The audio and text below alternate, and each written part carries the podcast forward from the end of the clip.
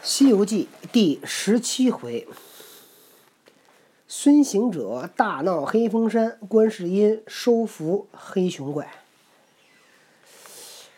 这个孙悟空呢和这个黑熊怪打起来了，他两个从洞口打上山头，自山头杀在云外，吐雾喷风，飞沙走石，只斗到红日晨曦，不分胜负。那怪道：“姓孙的，你且住了手！今日天晚不好相持，你去，你去，待明早来与你定个死活。”行者叫道：“儿子莫走，要战便像个战的，不可以天晚相推。”看他没头没脸的，只只请使棍子打来。这黑汉又化作清风，转回本洞，紧闭石门不出。行者却无计策奈何，也只得也回观音院里，暗落云头，道声师傅。那三藏眼儿巴巴正望他呢，忽见到了面前，甚喜，又见他手里没有袈裟，又惧，问道：“怎么这番还不曾有袈裟来？”行者袖中取出个简帖来，递与三藏道：“师傅。”那怪物与这死的老剥皮原是朋友，他着一个小妖送此帖来，还请他去赴佛衣会。是老孙就把那小妖打死，变作那老和尚进他洞去骗了一盅茶吃，欲问他讨袈裟看看，他不肯拿出。正坐间，忽被一个什么巡山的走了封信，他就与我打将起来，只斗到这早晚不分上下。他见天晚，闪回洞去，紧闭石门。老孙无奈也战回来。三藏道：“你手段比他何如？”行者道：“我也硬不多，只占个手平，打不过他，平手。”三藏，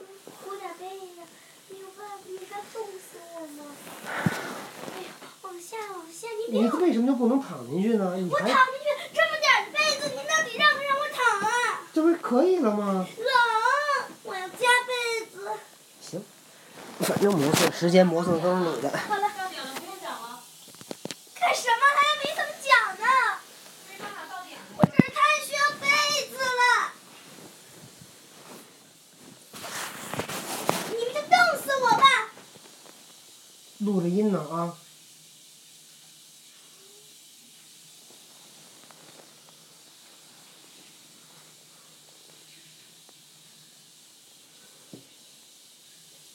三藏才看了简帖，又递与那院主道：“你师傅敢莫也是妖精吗？”那院主慌忙跪下道：“老爷，我师傅是人，只因那黑大王修成人道，常来寺里与我师傅讲经。他传了我师傅些养神服气之术，故以朋友相称。”行者道：“这会儿和尚没甚妖气，他一个个头圆顶天，足方履地。”但比老孙肥胖长大些，非妖精也。你看那帖上写着“是生熊怪”，此物必定是黑熊成精。那三藏道：“我闻得古人云，熊与猩猩同类，都是兽类，它却怎么成精？”行者笑道：“老孙是兽类，见做了齐天大圣，与他何异？大抵世间之物，凡有九窍者，皆可以修行成仙。”三藏又道：“你才说他本事与你守平，你却怎生得胜取我袈裟回来？”行者道：“莫管莫管，我有处置。”正商议间，众僧摆上晚斋，请他师徒们吃了。三藏叫掌灯，扔去前面禅堂安歇。众僧都挨墙倚壁，毡搭窝棚，个个睡下，只把个。后方丈让与那上下院主安身。此时夜静，但见银河现影，玉宇无尘，满天星灿烂，一水浪收痕，万籁声宁，千山鸟绝。西边渔火稀，塔上佛灯昏。昨夜者离钟鼓响，今宵一遍哭声闻。是夜在禅堂歇宿，那三藏想着袈裟，哪里得稳睡？忽翻身见窗外透白，即起叫道：“悟空，天明了，快寻袈裟去！”行者一咕噜跳江起来，早见众僧势力供奉汤水。行者道：“你等用心服侍我师傅，老孙去也。”三藏下床，扯住道：“你往哪里去？”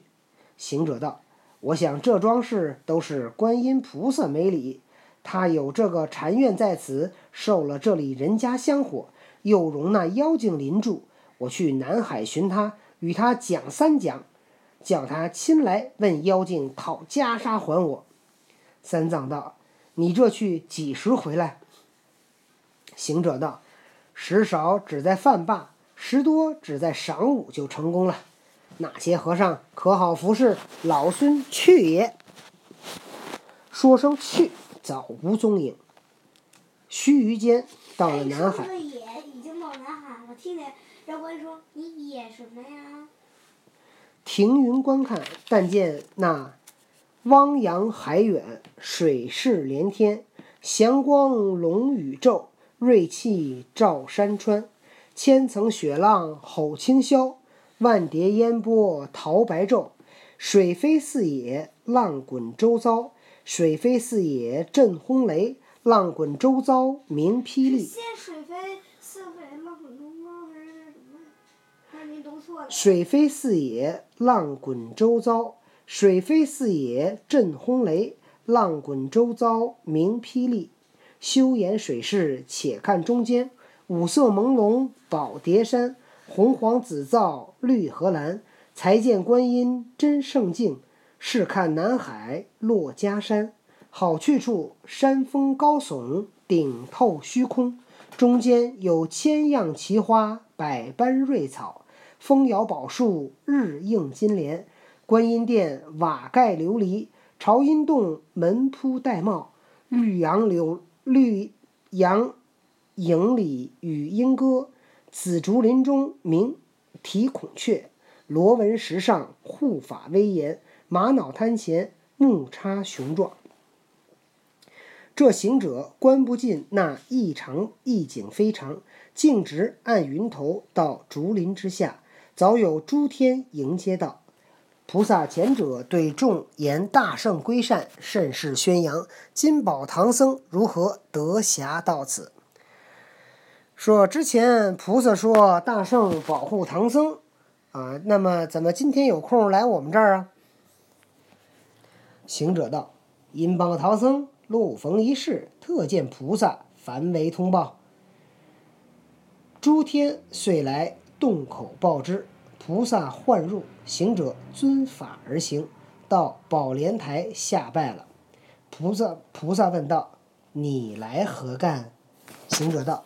我师傅路遇你的禅院，你受了人间香火，容一个黑熊精在那里临住，着他偷了我师傅袈裟，屡次取讨不语，今特来问你要的。